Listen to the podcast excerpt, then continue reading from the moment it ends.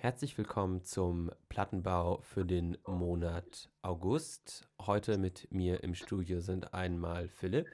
Guten Abend. Und einmal ganz äh, neu digital über Facebook, äh, Messenger, Instant Call ist Alex dabei. Hallo Alex. Grüße dich. Man, man hört dich auch etwas verzerrt. Es so soll das sein. Wir sind noch ja. nicht ganz in der Zukunft angekommen. Ja, und ich bin Stefan ja, und ähm, ganz der Stimme von Alex angepasst, wie Philipp vorhin äh, kurz äh, einen kleinen Witz gemacht hat, geht es auch schon mit dem ersten Album los, und zwar mit meinem Album.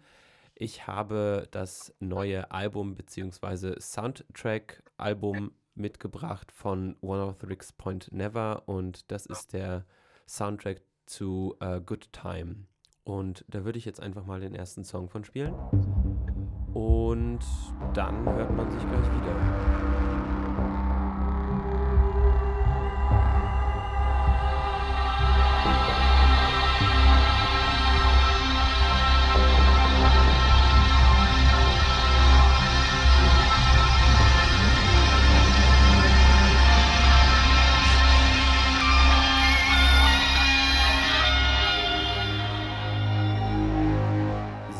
Das war Good Time, der Eröffner vom Album und vom gleichnamigen Film auch. Und der Film Good Time ist wie der Soundtrack auch dieses Jahr rausgekommen und ist ein Drama im Endeffekt und handelt äh, von einem Banküberfall und ähm, wie sich da quasi paar Dinge entwickeln und was ja erstaunlich ist, ist, dass der, dass der ähm, Soundtrack jetzt teilweise auch eine, im Film selbst eine, vielleicht, man möchte sagen, eine wichtige Rolle spielt als der Film selbst, weil die Lieder oder die Songs äh, so sehr bombastisch sind oder einen solchen Charakter haben, dass manchmal der Film etwas zurückstecken muss. Und auch nicht umsonst hat Daniel Lopatin jetzt mit dem Soundtrack hier in Cannes gewonnen als bester Soundtrack des Jahres. Uh. Ja, was kann man zu Daniel Lopatin sagen? Also wir haben ja schon mal, äh, oder beziehungsweise ich hatte ihn auf jeden Fall schon mal in einem Plattenbau und zwar in der Episode 6 November 2015 und habe da ein bisschen über ihn geredet. Wer also da äh, nochmal genau die ganze Lebensgeschichte von ihm hören will, kann da gerne mal reingucken. Aber grundsätzlich ist Daniel Lopatin ein Musiker mit dem ja, Pseudonym One of Tricks Point Never, kommt eigentlich aus New York und äh, macht da jetzt eigentlich auch schon seit 2004 Musik und hat sehr, ich würde mal sagen, sehr abgespaceden Alben angefangen und EPs und genremäßig macht er elektronische Musik, Ambient-Musik, experimentelle Musik und auch Drones. Und das hat sich so ein bisschen in seinen Alben entwickelt. Und man könnte auch sagen, dass der Soundtrack, also Good Time, auch ein bisschen eine Weiterführung ist von seinem letzten Album. Also er greift thematisch viele Elemente, die er auch in seinem letzten Album hatte, wieder auf und schafft damit eigentlich seinen, seinen typischen Klang. Ich würde dann jetzt einfach mal den nächsten Song anmachen und dann können wir ja ein bisschen noch zusammen drüber schnacken. Gerne. Als jo. nächstes kommt äh, der Hospital Escape slash Access A-Ride Titel.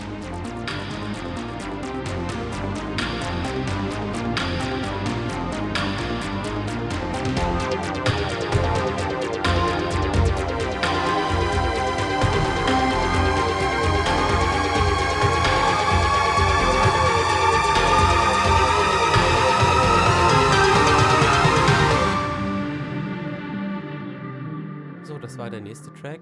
Und was habt ihr denn dazu zu, zu sagen? Philipp. Ja, ich habe das. Alex. Ähm, ach so. Dann Alex. Dann ich sehe eure Münder leider nicht. Ja. Okay, ich fange jetzt einfach mal an. Also ich habe den Soundtrack aufmerksam angehört und fand ihn besonders anfangs extrem gut und es ist wirklich ja auch, was Musik im Film so bewirken kann, ist ja sowieso schon der Wahnsinn. Also Bilder alleine reichen ja sowieso nicht mehr um die Leute heutzutage auch in den Sitzen zu halten. Dieser Soundtrack, der hält einen sogar ohne Bilder im Sitz quasi fest und die Spannung, die steigt gegen Ende des äh, ersten Songs auf Good Time war das, glaube ich, steigt genau. es in fast ins Unermessliche. Dieser Marschrhythmus, das ist so ein richtiger, ähm, ja, richtiger Herz, äh, Ja, Grunde. Ich finde, Aber ich fand gegen Ende hin, und Entschuldigung, ja, nee, da wird er doch etwas ähm, repetitiv und Mhm.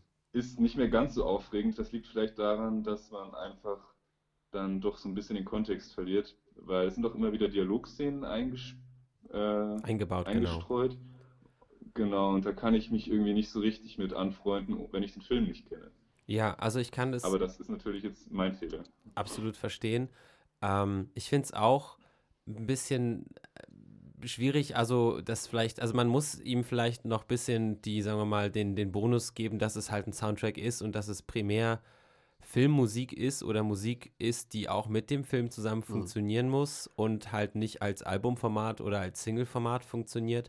Aber was ich halt äh, erstaunlich oder beeindruckend fand an dem Album ist, dass es halt einfach die, die Stimmung, also ich habe auch den Film gesehen, dass es die Stimmung des Filmes sehr gut einpackt, dass es halt schon ein ziemlicher, ähm, eine, eine Beklemmnis und eine Bedrückung ist und äh, sehr nervenzerreibend und das, finde ich, schafft der Soundtrack eigentlich ganz gut einzufangen. Ja, das stimmt. Also ähm, ich finde auch, dass der Soundtrack für sich alleine stehen kann. Ich habe den Film nicht gesehen.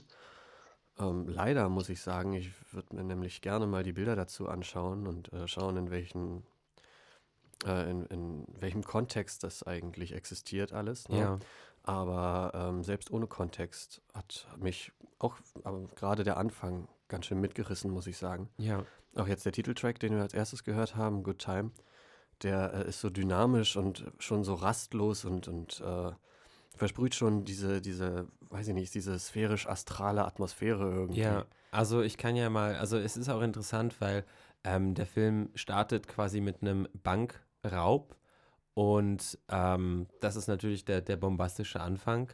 Und dann geht es ein bisschen in die, in die New Yorker um Unterwelt, um die ganzen Probleme, die daraus dann entstanden sind, ähm, zu regeln. Geht es dann, wie gesagt, in die Unterwelt. Und da wird der Soundtrack auch ein bisschen ruhiger und dort kommen dann auch die Dialogstücke und die Versatzstücke. Und ähm, es, es hat aber eine, eine beklemmende Note oder die beklemmende Note wird stärker, nachdem es diesen, diesen bombastischen Anfang gab. Aber auf jeden Fall, es lohnt sich sehr, beides zusammen, also Film Mhm. und Soundtrack zusammen anzusehen im Film. Ja, also ich hatte auch dieses Bild von dem Mann auf dem Albumcover, der so verschwitzt in dem Halbdunkel steht, Ja, den Mund aufreißt. Das, dieses Bild hat mich auch während des gesamten Soundtrack-Hörens irgendwie verfolgt. Es klang nämlich auch teilweise so fiebertraumhaft. Ja, Auf jeden Ähm, Fall.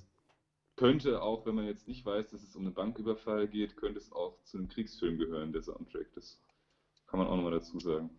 Dann wollen wir jetzt einfach mal hiermit hier das Schleifchen zubinden und nochmal den letzten Track für heute von mir hören. Der heißt The Acid Hits. Und viel Spaß damit.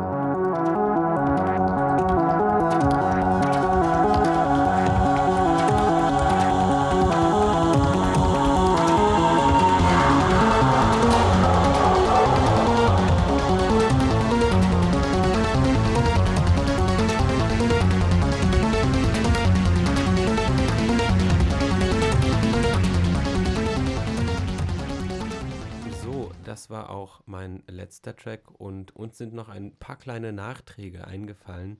Alex, was haltest du, was hattest du noch zu sagen? Ja, also mein Lieblingstrack vom Album, um das nochmal anzumerken, vielleicht interessiert sich jemanden, war der letzte, der heißt The Pure and the Damned und der singt äh, niemand Geringeres als Iggy Pop. Und das war für mich, auch weil es halt ein Song im klassischen Sinne ist und nicht so eine ähm, elektronische Soundtrack-Nummer, für mich das am genießbarste Stück auf dem Soundtrack und hat das nochmal schön abgerundet für mich. Ich schätze mal, im Film läuft er während den Credits oder so. ja. Ja, Großartig, hört es euch an. auf jeden Fall. Ja, und was äh, ich noch kurz im Off eingeworfen habe und was dann für, für wertvoll befunden wurde, ähm, eine kleine Seitenreferenz oder musikalische Seitenreferenz. Der Track heißt ja Acid Hits und äh, lustig ist oder interessant ist, dass ähm, er quasi auch Elemente des Acid, also Acid Techno, eingebaut hat und äh, es sehr viel über Filter und äh, hohe Noten und sehr ähm, ja quasi staccatoartige hohe Noten auch verwendet, was, was dann eigentlich ja noch ne, ne, ein schöner äh, Seitenbonus oder kleiner Bonus ist. Ja, und äh, ich würde dann damit eigentlich auch mein Album schon abschließen. Also für mich war es ein sehr interessantes Release. Ähm, schön, dass er sich jetzt auch mal anderen Sachen, also quasi außer der Musik, sondern auch dem, dem Soundtrack widmet und da dann auch gleich so sehr erfolgreich geworden ist. Das ähm, freut mich sehr. Ich bin gespannt, was als nächstes rauskommt. Aber jetzt geht es erstmal weiter mit äh, richtiger Musik, mit richtigen Gitarren und Stimmen und Instrumenten und Alex. Okay, also als allererstes möchte ich mich von dieser Aussage distanzieren. ähm, aber ja, Musik im klassischen Sinne findet man auf dem, klassisch, was rede ich da? Musik im Pop-Sinne findet man auf dem neuen The War on Drugs Album. Das heißt, A Deeper Understanding ist seit dem 25. August raus und The War on Drugs, das ist noch eine Band mit äh, Gitarren, Schlagzeug, wie Stefan schon gesagt hat. Ein bisschen Synthesizer und Bläser sind auch dabei. Äh, die Band gibt es seit 2005 unter dem musikalischen Mastermind Adam Grand du Ciel. Ich hoffe, das habe ich richtig ausgesprochen. Anfangs hat auch noch Kurt Weil mitgespielt, der allerdings nach dem ersten Album ausgestiegen ist. Und The War on Drugs machen wunderschöne, lange Amerikaner Folk-Rock-Songs. Und den ersten können wir mal hören. Der heißt Hey.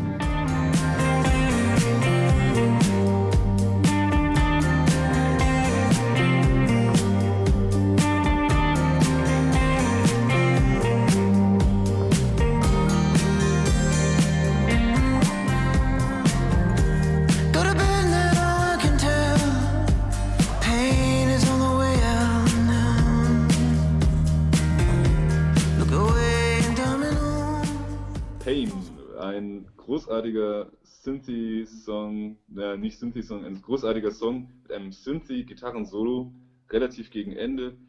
Das hat mich in letzter Zeit auch mal wieder daran erinnert, dass ich ja eigentlich doch ein großer Fan von Gitarrensolos bin. Und kann man definitiv öfter hören. Das ähm, Grundinformationen zu dem Album habe ich ja schon gegeben. Es ist sehr lang, die meisten Nummern gehen so um die sechs Minuten und ich habe mir in vielen Reviews sagen lassen, dass die Texte bei The War on Drugs eher nebensächlich sind, weil es größtenteils halt darum geht, dass er so seine, ja, seine inneren Ängste quasi beschreibt und überwältigen will, aber es ist doch sehr allgemein gehalten und deswegen ist es tatsächlich eher ein Album, das Stimmung musikalisch ausdrückt als textlich. Deswegen habe ich auch dieses Mal ganz verzichtet darauf, die Texte zu lesen. Ähm, das ist und ja schon das klappt mit diesem Album Blasphemie revolutionär. Ich weiß, aber es klappt mit diesem Album überraschend gut. Also viele Songs darauf lösen relativ schnell so eine gewisse Stimmung aus. Meistens ist diese Stimmung Melancholie, ja, aber dramatisch um, melancholisch. Dra dramatisch, ja, nee, so dramatisch finde ich es ja. eigentlich gar nicht. Es schaukelt sich immer so immer so durch. Wobei ich jetzt also, also Pain relativ fröhlich fand. Ja, naja, oberflächlich macht es irgendwie den Eindruck oft, weil, weil die Gitarren sehr hoch sind, ja. glaube ich. Und, äh, genau, aber ich fand es schon, also dadurch, dass das immer so voranschreitet, klar, es klingt jetzt nicht wahnsinnig schmerzvoll, aber man hat schon den Eindruck, dass er damit etwas Schmerzvolles rüberbringen möchte. Der nächste Song, den ich mitbringen würde, der heißt Nothing to Find. Das ist eine der fröhlichsten Nummern, denke ich mal, die The War on Drugs hier rausgebracht haben, der sich an das letzte Album erinnert, wer die Band kennt. Das hieß Lost in the Dream, das hatte eine mhm. Single, die hieß äh, Red Eyes. Und da war auch ein Teil dabei, da, da stampft die Gitarre da richtig ein, er schreit Woo! Und es geht ab ja. wie ein Schnitzel. Dieses äh, Gefühl hat er in Nothing to Find, glaube ich, relativ gut komprimiert. Da geht es nämlich gleich so los. Und hören wir mal rein.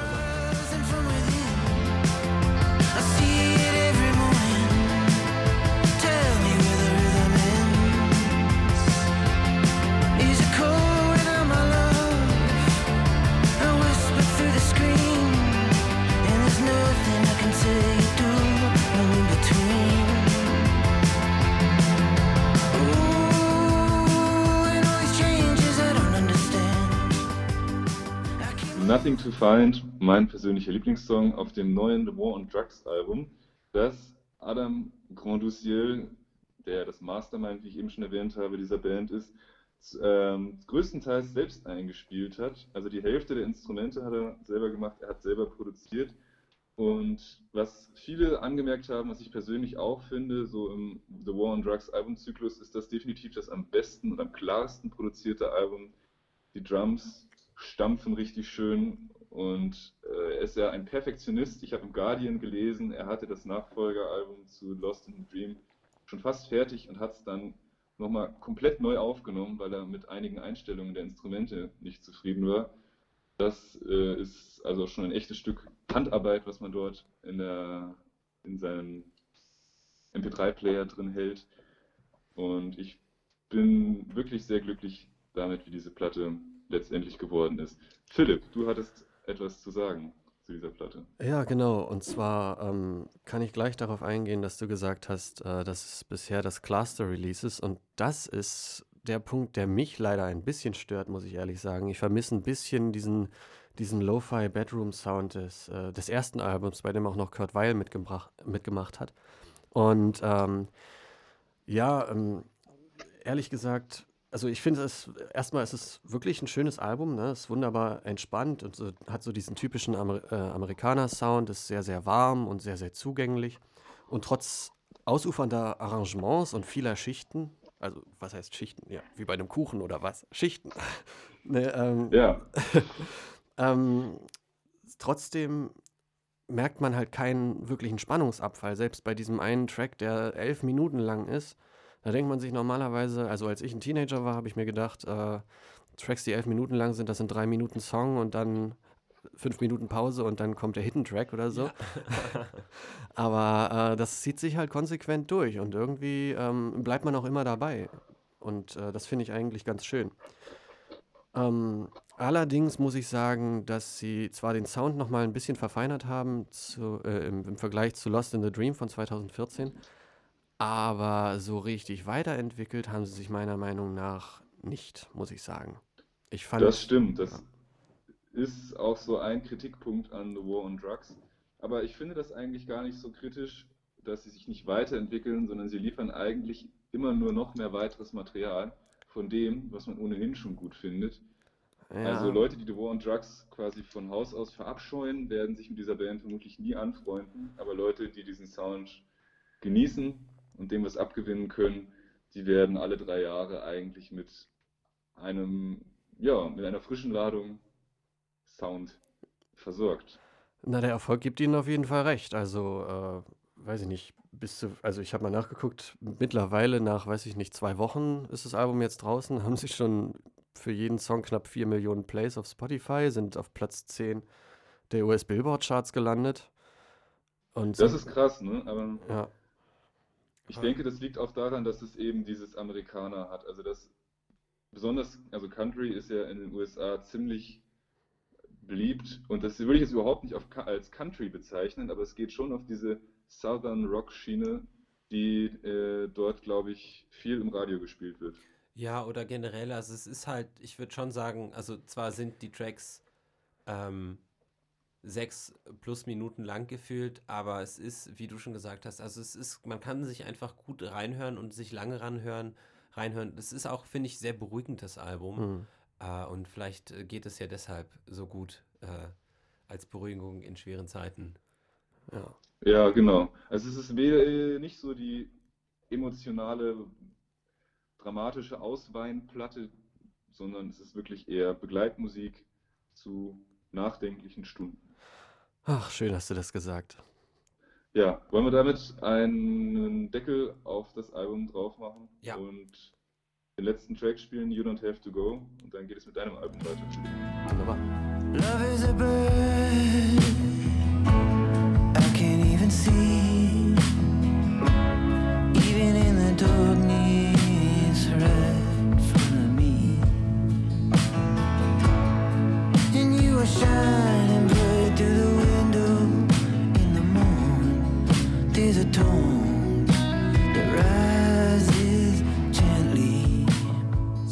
sind wir wieder beim Plattenbau und jetzt kommt das dritte Album und wir gehen wieder ein bisschen in den elektronischeren Bereich oder sagen wir mal Bitte? Juhu. Ja. Oder sagen wir mal eher in den Hip-Hop- und Beat-Bereich. Denn Okay. ähm, Trop von Kutma ähm, oder auch The Revenge of Black Belly Button, wofür dieses Akronym Trop eigentlich steht, ist ähm, das erste, also das Debütalbum von Kutma, der allerdings vorher schon einige, ähm, naja, einige Samples rausgebracht hat und einige äh, Veröffentlichungen, die aber nie so wirklich als rundes Album galten. Und jetzt ist damit erstmals eine, ähm, ja, ein, eine, ein Portfolio des Künstlers, sagen wir mal so, entstanden, was halt komplett gespickt ist mit ähm, x unterschiedlichen ähm, Gastmusikern, worauf ich auch noch eingehen werde. Aber um euch erstmal den Sound zu vermitteln, würde ich sagen, wir spielen einfach mal den ersten Track ab. Und der lautet. Ah, warte, Moment, Moment. Bury Me by the River. Warte, warte. der erste Track, ähm, nochmal. Ähm, genau, spielen wir gleich mal den ersten Track ab und der hat schon ein Feature mit drin. Es ist die erste Single mit Gonja Sufi und der Track heißt Bury Me by the River.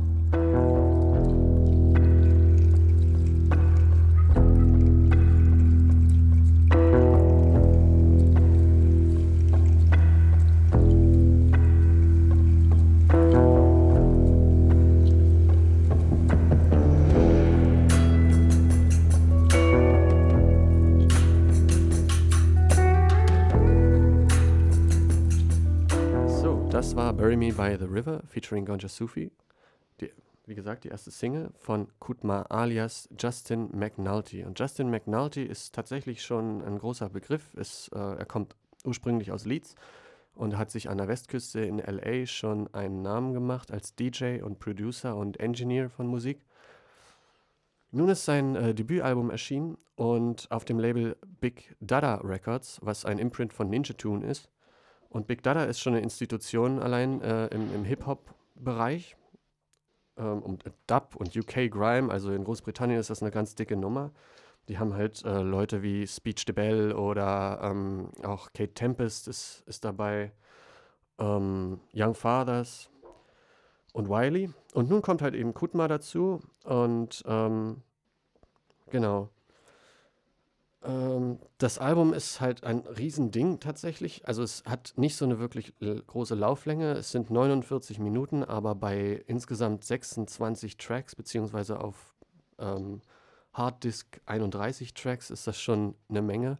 Und es sind halt eben meistens einzelne Einfälle, einzelne Fetzen, die, ähm, die zu einem großen Ganzen zusammengesetzt wurden und die eben unterschiedlichste Genres auch bedienen. Ähm, ja, es soll als Soundtrack so mehr oder weniger wirken. Ähm, Zu ist- was, wenn ich fragen darf? es wird äh, als Soundtrack betitelt einfach nur. Okay. Also er sagt, es ist der Soundtrack to Revenge of the Black Belly Button. Okay. Und äh, das ist einfach nur so eine Kindheitsgeschichte von ihm, ähm, dass er bei, äh, in der Heimat bei seinen Eltern in Ägypten war und wenn er zurückgekommen ist nach Leeds, da war er natürlich ordentlich gebräunt und dann hat ihn der Bully an seiner Schule Black Belly Button genannt. Hm. Und er irgendwann hat er es nicht mehr ausgehalten und hat ihm einfach eine rei- reingehauen. Guter Mann. Und daher dieser Mann. Titel jetzt, ja. Ja, also ich finde das wahnsinnig mh, fehlleitend, da Soundtrack drauf zu schreiben. Ich habe nämlich ziemlich lange damit verbracht, zu gucken, wo dieser Soundtrack, also dieser Film ist. Aber den gibt's nicht. Äh, enttäuschend. Naja, ja, also ich finde halt, äh, die, also es, es wirkt halt fast skizzenhaft teilweise. Es, es ist ein Soundtrack zum Leben. Ja, naja, also wo wir gerade schon mal dabei sind äh, beim Kritisieren, du hast am Anfang gesagt, dass es der erste Output von ihm ist, den man so albummäßig äh, betiteln könnte. Ich finde, das ist wirklich ein Anti-Album. Da ist ein Schnipsel nach dem anderen drauf, lauter krudes Zeug, das irgendwie nicht so richtig zusammenpassen will. Das ist null stringent, so völlig aus dem Zusammenhang gerissene Interludes wechseln sich mit in Anführungsstrichen richtigen Songs ab. Ähm, ein Haufen Dschungelgeräusche sind zum Beispiel auch zu hören. Ja, das war zum Beispiel bei Bury Me by the River der Fall, genau. Von den Ja. anderen Tracks, da kann ich nicht so richtig, ähm, äh, richtig drauf eingehen. Da gibt es eben, naja, es gibt, also es sind halt viele Samples dabei. Er bedient sich halt überall, bei, bei Left Field Hip Hop oder beim, beim Soul. Ähm, selbst beim Blues halt, das haben wir ja eben gehört. Und Ja, ich habe mir auf meinem Zettel hier aufgeschrieben, dass äh, die Tracks, um dich jetzt mal völlig unverschämt zu unterbrechen, hier absolut abrupt enden. Und da habe ich mir daneben geschrieben, in Klammern, für Filmmusik ist das ja normal. Aber es ist überhaupt keine Filmmusik. nee, Das das ist einfach nicht. völlig fertig. Ähm, aber Alex, könntest du vielleicht damit leben, wenn man das Ganze Compilation nennen würde? Ja, also nicht mal dann. Was kompiliert es denn?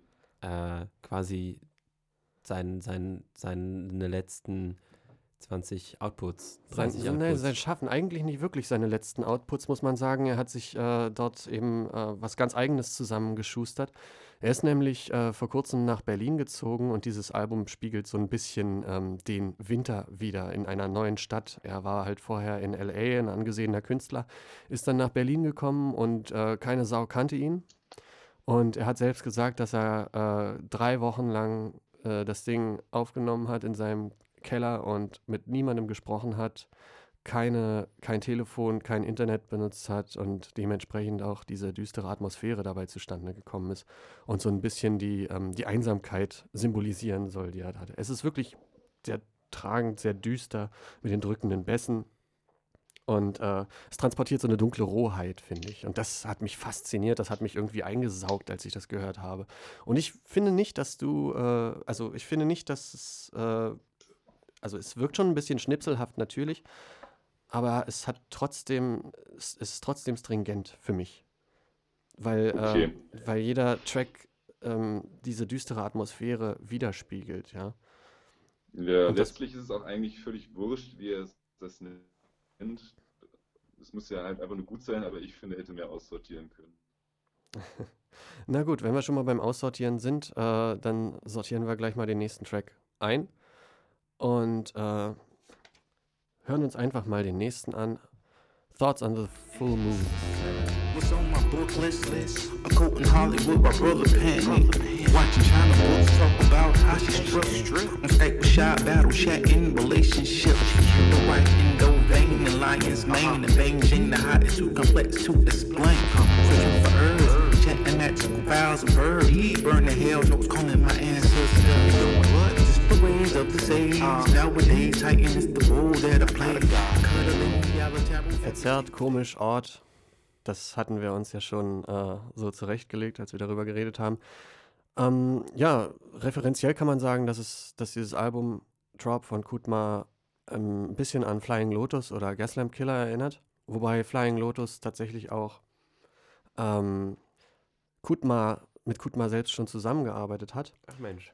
Ja, und die sich sehr, sehr schätzen.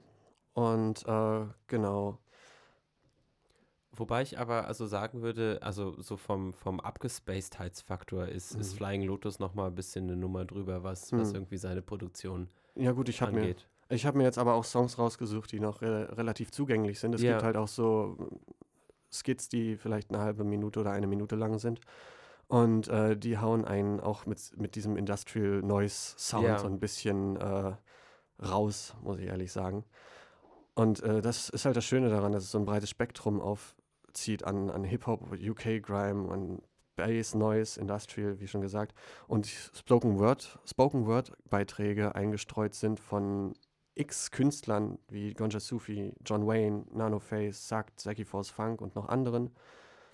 Und ähm, ja, da hat er sich ordentlich, eine ordentliche Belegschaft zusammengesammelt, finde ich. Und ähm, ich finde das Album wirklich gelungen, auch wenn ihr da vielleicht, oder wenn Alex da vielleicht anderer Meinung ist. Ja, also ich sehe, wird dann Alex da zumindest was die Albenseite angeht, bisschen ähm, mal den Seitenhieb verpassen, weil ähm, ja, Album kann gerne Albumstruktur haben, aber wenn man sich jetzt Samples anguckt, beziehungsweise Hip-Hop-Beats äh, oder eine Beat-Kollektion, ist es meistens so, dass es halt einfach irgendwas Buntes zusammengewürfelt ist und das wird dann halt in eine Kiste gepackt, das nennt sich Album, ähm, ist aber im Endeffekt mehr oder weniger kohärent und ist halt einfach nur eine, eine Auswahl an Tracks, die jetzt irgendwie gebündelt so, so zusammenpassen. Na, ich finde, Ja, das nennt sich dann doch eigentlich Mixtape und das ist ja eigentlich jetzt, ähm, also wie gesagt, es ist mir eigentlich völlig wurscht, wie er das nennt. Letztendlich finde ich halt ein, zwei Tracks von dem Ding gut und den Rest finde ich halt eher nicht so gut. Es, Und ähm, also ich finde das halt ein Unding der heutigen Zeit, so dass halt Sachen zusammengeschmissen werden auf ein Album, meinetwegen ein Haufen verschiedener Hits, die über ein Jahr hinweg aufgenommen und rausgehauen wurden. das stimmt aber so nicht.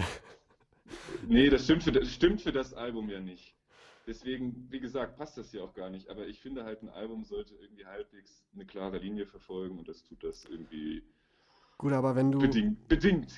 wenn du ähm, diese Samples hättest und du würdest daraus ganz normale Hip-Hop-Tracks formen, das heißt, du würdest äh, beispielsweise einen, einen Rapper äh, drüber äh, sprechen lassen, also mit, mit richtigen Raps, ne, mit der, der, der die Melodie auch mitgeht, dann hättest du wieder was ganz anderes. So hast du nur ein paar eingestreute kleine Spoken-Word-Sachen, manchmal gar nichts, manchmal ist er halt alleine und äh, das ist alles instrumental. Und ich glaube, deswegen behagt es dir jetzt in dem Moment nicht so, weil es halt, äh, weil jedes andere Hip-Hop-Album wäre im Prinzip auch so, nur dass dort äh, eben über diese Beats äh, der Sprechgesang rübergelegt wird. Wobei, also da würde ich jetzt persönlich nicht so ganz mitgehen. Ähm, was ich mir, also was ich zumindest kenne, was dann, also Albumform ist, was ich davor meinte, ist, dass zum Beispiel Beat Producer dann einfach äh, ihre ganzen Sachen, die halt für verschiedene Rapper ähm, produziert wurden, dann auf ein Album packen. Das passt halt null zusammen, weil es halt auf 15 oder 20 verschiedenen Alben halt jeweils einzelne Tracks waren, aber sie das quasi unter ihren Namen irgendwie zusammenfärchen und sagen, okay, Beats 2017. Ähm, und dann geben sie dem Ganzen halt irgendwie einen Namen. Und so habe ich das halt auch irgendwie ein bisschen verstanden, dass es halt auch locker irgendwie für andere Leute produziert hätte sein können, aber als Album Album nicht so wirklich zusammenpasst, aber thematisch irgendwie halt schon ganz, ganz okay zusammen, zusammenpasst. Und da würde ich auch mit deiner, mit deiner Stimmung, die du beschrieben hast, eigentlich auch ganz gerne mitgehen. Okay, gut. Ja, ähm, dann schließen wir das ganze Kapitel mal und schließen damit auch den Plattenbau, würde ich sagen. Wir haben jetzt lang, mittlerweile genug geredet. Ja, Und Vermutlich. vermutlich sogar zu viel.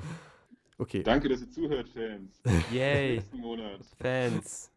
Also macht's gut. Wir hören uns im September in anderer Besetzung, in gleicher Besetzung. Man weiß es nie.